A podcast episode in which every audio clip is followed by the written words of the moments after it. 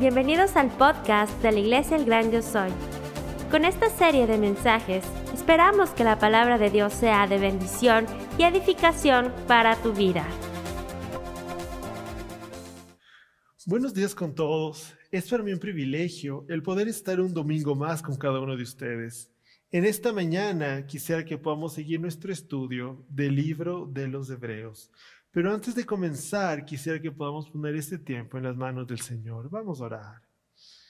Señor mi Dios, te doy tantas gracias, Señor, porque tú eres bueno y porque tú eres fiel. Gracias, Señor, porque podemos, Señor, estar reunidos en tu nombre, Señor, para darte la gloria y la honra con todo lo que somos y con todo lo que hacemos.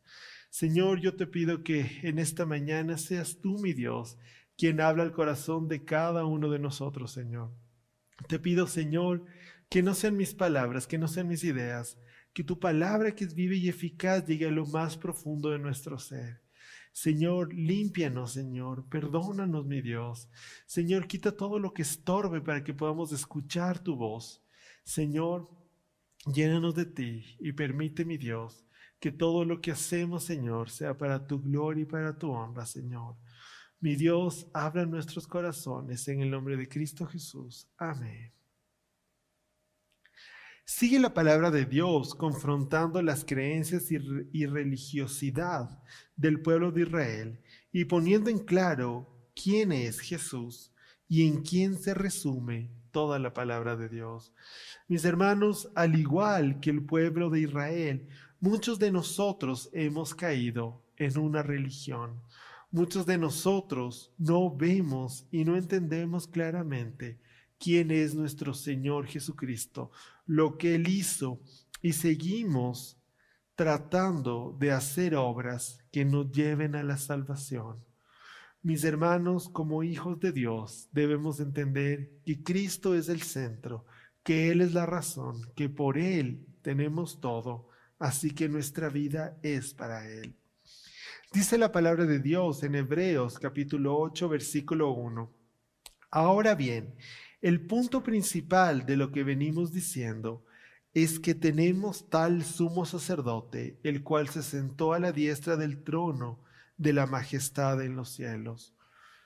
Mis hermanos, como hijos de Dios debemos tener claro quién es nuestro sumo sacerdote Cristo es el único intermediario entre Dios y los hombres.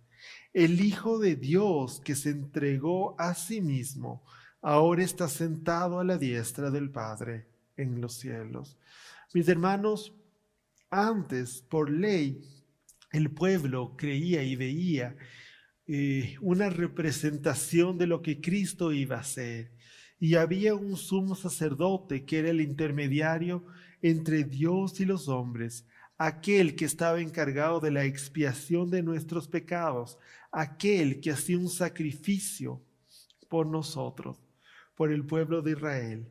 Pero mis hermanos, nunca fue por ley, siempre fue por Cristo, siempre toda la ley y todas las cosas nos llevaban a quién era Cristo, a lo que Cristo iba a hacer. Ahora todo ha sido consumado Cristo es el sumo sacerdote. Él es el único intermediario entre Dios y los hombres. Solo por Él tenemos entrada ante el trono de la gracia. Y ahora nuestro Señor Jesucristo, como todo lo cumplió, está sentado a la diestra del Padre.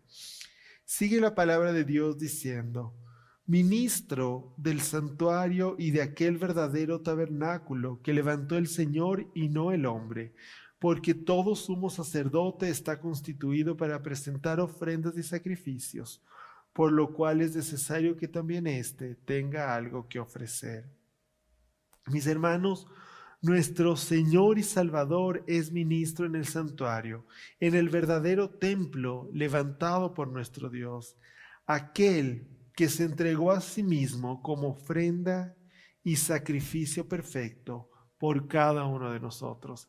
Este es nuestro Señor Jesucristo, este es nuestro sumo sacerdote, aquel que entregó su vida como ofrenda, como sacrificio perfecto para que cada uno de nosotros tenga vida eterna. Sigue la palabra de Dios diciendo, así que si tuviéramos sobre la tierra, así que si estuviese sobre la tierra, ni siquiera sería sacerdote, habiendo aún sacerdotes que presentan las ofrendas según la ley, los cuales sirven a lo que es figura y sombra de las cosas celestiales como se le advirtió a Moisés cuando iba a erigir el tabernáculo, diciéndole, mira, haz todas las cosas conforme al modelo que se te ha mostrado en el monte. Mis hermanos, en la tierra Jesús no hubiera sido sacerdote por no ser de la tribu de Leí, de Leví, y porque aquí todavía habían sacerdotes que presentaban sacrificios y ofrendas según la ley pero estos eran solo una representación de lo que Cristo iba a hacer en la cruz, entregar su vida como ofrenda por nuestros pecados. El templo solo representaba el santuario celestial. Mis hermanos, todo lo que Dios mostró al pueblo de Israel, toda la ley tenía el único propósito de llevarnos a Cristo. No podemos dejar que nuestra mirada se quede fija en la ley, que se quede fija en las costumbres y en los ritos que tenemos. Mis hermanos, todo siempre nos ha llevado a Cristo. La ley nos mostraba que necesitábamos desesperadamente de Cristo.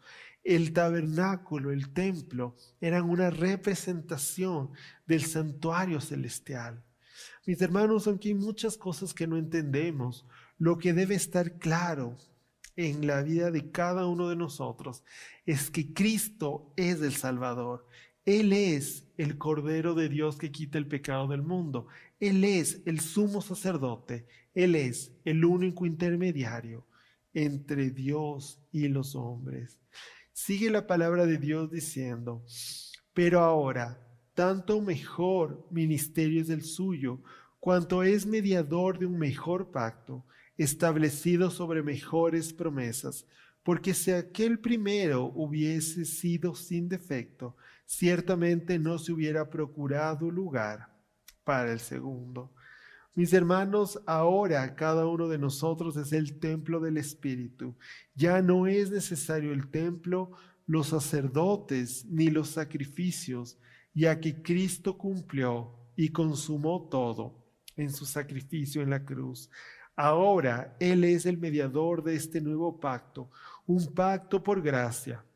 El antiguo pacto, que era por la ley, nunca brindó salvación, solo nos cuidó y nos mostró la necesidad que cada uno de nosotros tenía de Cristo, nuestro Salvador. Mis hermanos, la ley en sí no es mala, la ley viene de Dios y la ley es perfecta, pero lastimosamente nosotros no somos capaces de cumplir la ley a la perfección. La ley nunca brindó salvación, sino que la ley era ese ayo que nos llevaba a Cristo. Eso quiere decir que la ley nos cuidaba mientras nuestro Señor y Salvador venía. La ley nos mostraba qué era lo que debíamos hacer, pero también nos mostraba la inutilidad de cada uno de nosotros para cumplirla. Mis hermanos, todo lo que somos y todo lo que tenemos es por gracia. Nada lo hemos conseguido por nuestros propios méritos. Nada lo hemos conseguido por ley.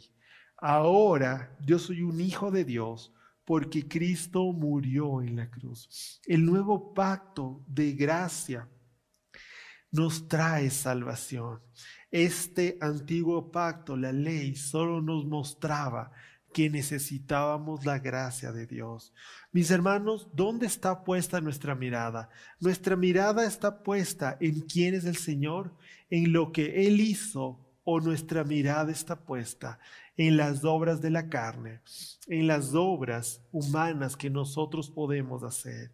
Mis hermanos, para este pueblo, para el pueblo de Israel, era tan importante el templo, eran tan importantes los sacerdotes y los sacrificios, era tan importante cumplir la ley, que no vieron y no entendieron que el Hijo de Dios vino a este mundo, que no se dieron cuenta quién era el Mesías prometido, aquel que cumplió toda la ley, aquel que rompió el pecado, que venció a la muerte y al pecado, aquel que nos dio una vida nueva, aquel que nos redimió, que nos libertó de la esclavitud del pecado, que pagó por cada uno de nosotros. Mis hermanos, ¿dónde está puesta nuestra mirada? Nuestra mirada está puesta en Cristo, en nuestro Señor y Salvador, o nuestra mirada está puesta en una religión. Mis hermanos, hasta el día de hoy nosotros como hijos de Dios podemos ser engañados y nuestra visión puede cambiar. Ahora nosotros vemos la ley como una forma de conseguir aquellas cosas que queremos. Puede ser que tengamos claro que somos salvos por gracia, pero creemos que si cumplimos con la ley, entonces vamos a tener bendiciones. Yo quiero que tú puedas confrontar tu propia vida y te puedas dar cuenta cuáles son tus motivaciones. Tus motivaciones para cumplir la ley son darle la gloria y la honra al Señor o tus motivaciones son conseguir algo del Señor. ¿Qué es lo que tú quieres? ¿Tú quieres que tu vida sea agradable al Señor? O quieres conseguir algo del Señor y por eso haces lo que haces. Si tú estás buscando conseguir algo del Señor cumpliendo la ley, estás muy equivocado, porque todo lo que tenemos lo tenemos por gracia.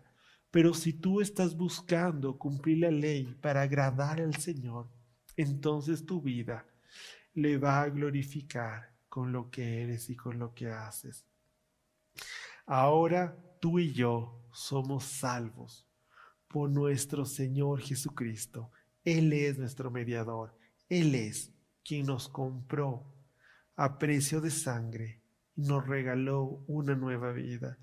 Sigue la palabra de Dios diciendo, porque reprendiéndoles dice, He aquí vienen días, dice el Señor, en que estableceré con la casa de Israel y la casa de Judá un nuevo pacto, no como el que hice con sus padres el día que los tomé de la mano para sacarlos de la tierra de Egipto, porque ellos no permanecieron en mi pacto, y yo me desentendí de ellos, dice el Señor. Mis hermanos, como estaba escrito en el Antiguo Testamento, era necesario un nuevo pacto, un pacto por gracia ya que la ley mostraba nuestra inutilidad para cumplirla a cabalidad. Y al igual que el pueblo de Israel, no pudimos permanecer en ella. Todos somos culpables y merecedores del castigo. Dice la palabra de Dios que la paga del pecado es la muerte, mas la dádiva de Dios es vida eterna. Mis hermanos, esto ya estaba escrito. No es cierto que el Antiguo Testamento habla una cosa y el Nuevo habla otra cosa. El Antiguo Testamento siempre mostró y representó lo que Cristo iba a hacer. Nos mostraba la necesidad que teníamos de Cristo.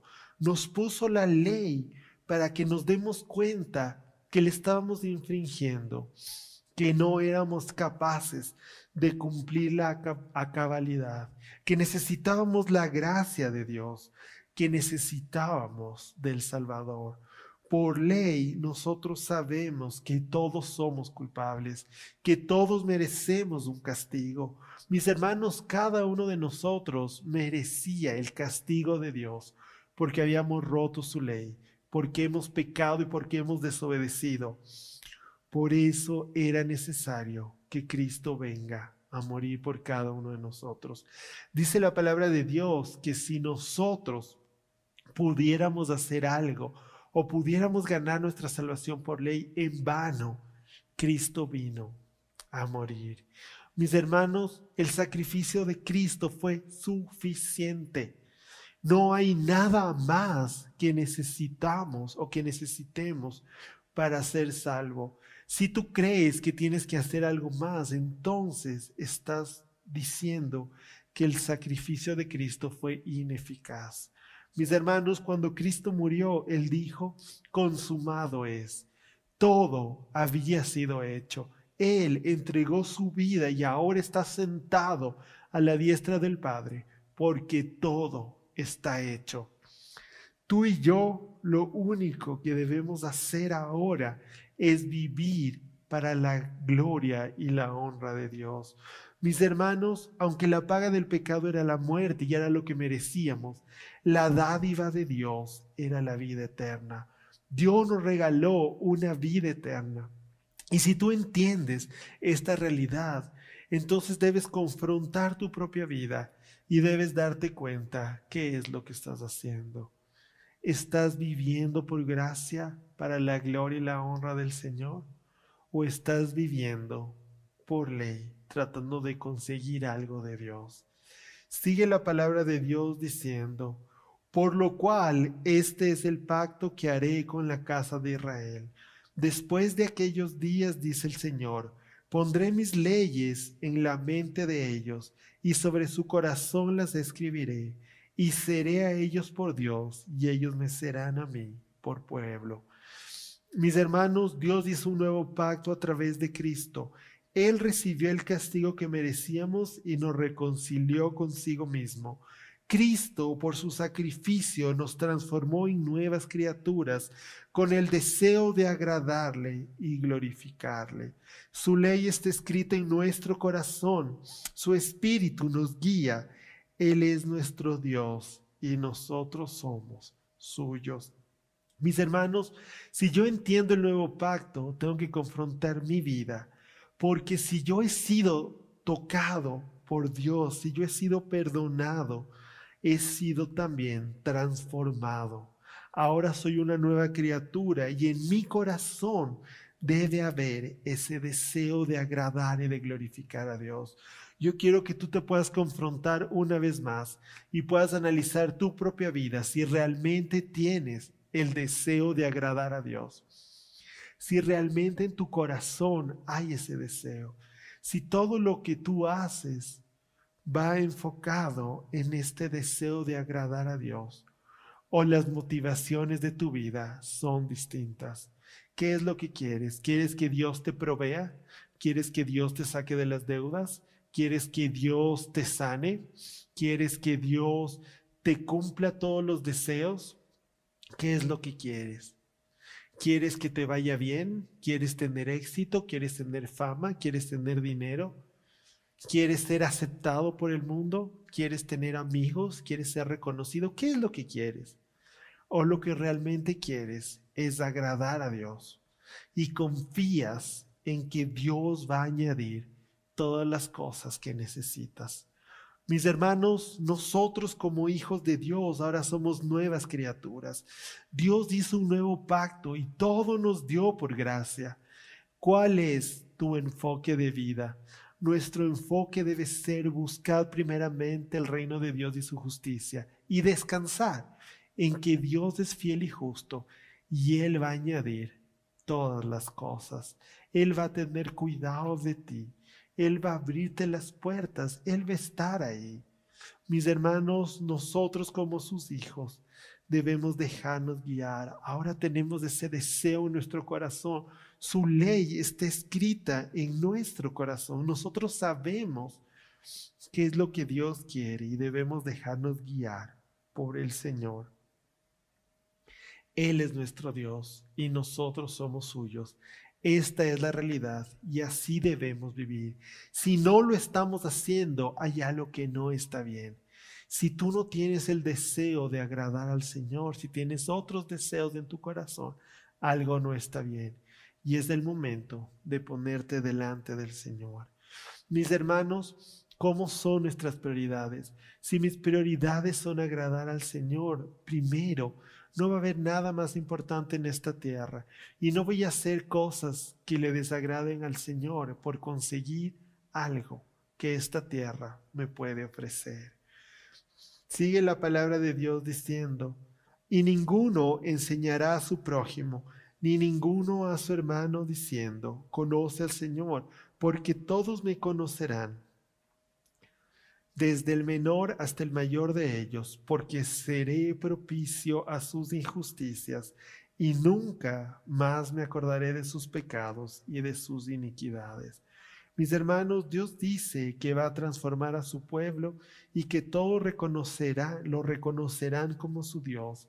Esto es una promesa para el pueblo de Israel. En algún punto, todo el pueblo de Israel va a reconocer quién es el Señor. Pero Dios nos dice que Él nos ha perdonado a cada uno de nosotros, que Él nos ha perdonado de toda maldad y que Él borró y quitó todos nuestros pecados y nuestras iniquidades.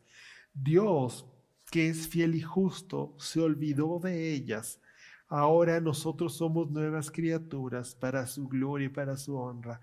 No importa tu pasado, no importa lo que hayas hecho, no importa que caigas, lo importante es este deseo en tu corazón, es esta transformación que Dios ha hecho en ti. Todo quedó en el pasado, tú ahora eres una nueva criatura para su gloria y para su honra. Mis hermanos, pensemos y reflexionemos quién es nuestro Dios y lo que Él quiere de cada uno de nosotros. Él te perdonó, Él te levantó, Él te limpió, te dejó perfecto para su gloria y para su honra.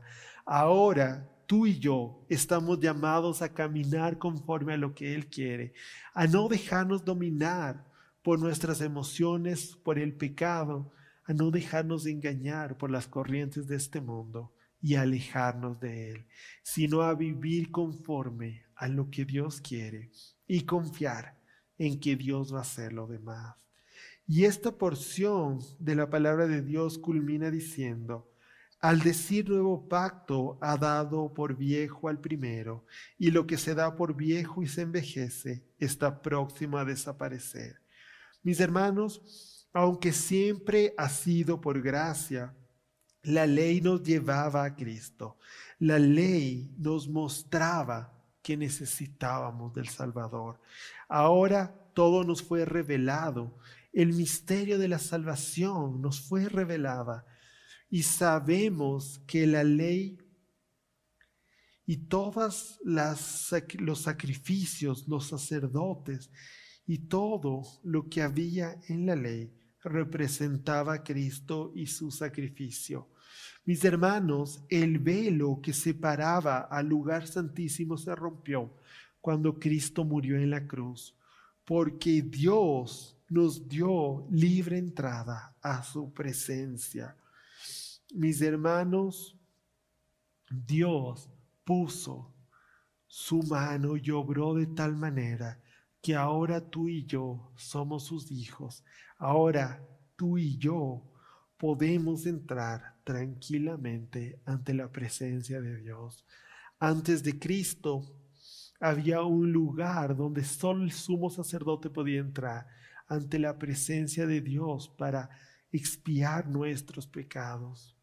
Pero ahora tú y yo tenemos libre entrada porque Cristo pagó y porque Dios nos ve limpios, puros y sin mancha.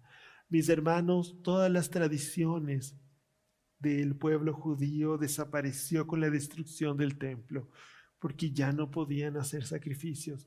Y ellos tal vez no entienden que este pacto se envejece y desaparece porque el nuevo pacto está vigente. Este antiguo pacto nos llevaba siempre a Cristo. Nunca fue el objetivo cumplir con la ley a cabalidad para ganar nuestra salvación, sino siempre fue mostrarnos que necesitábamos de Cristo.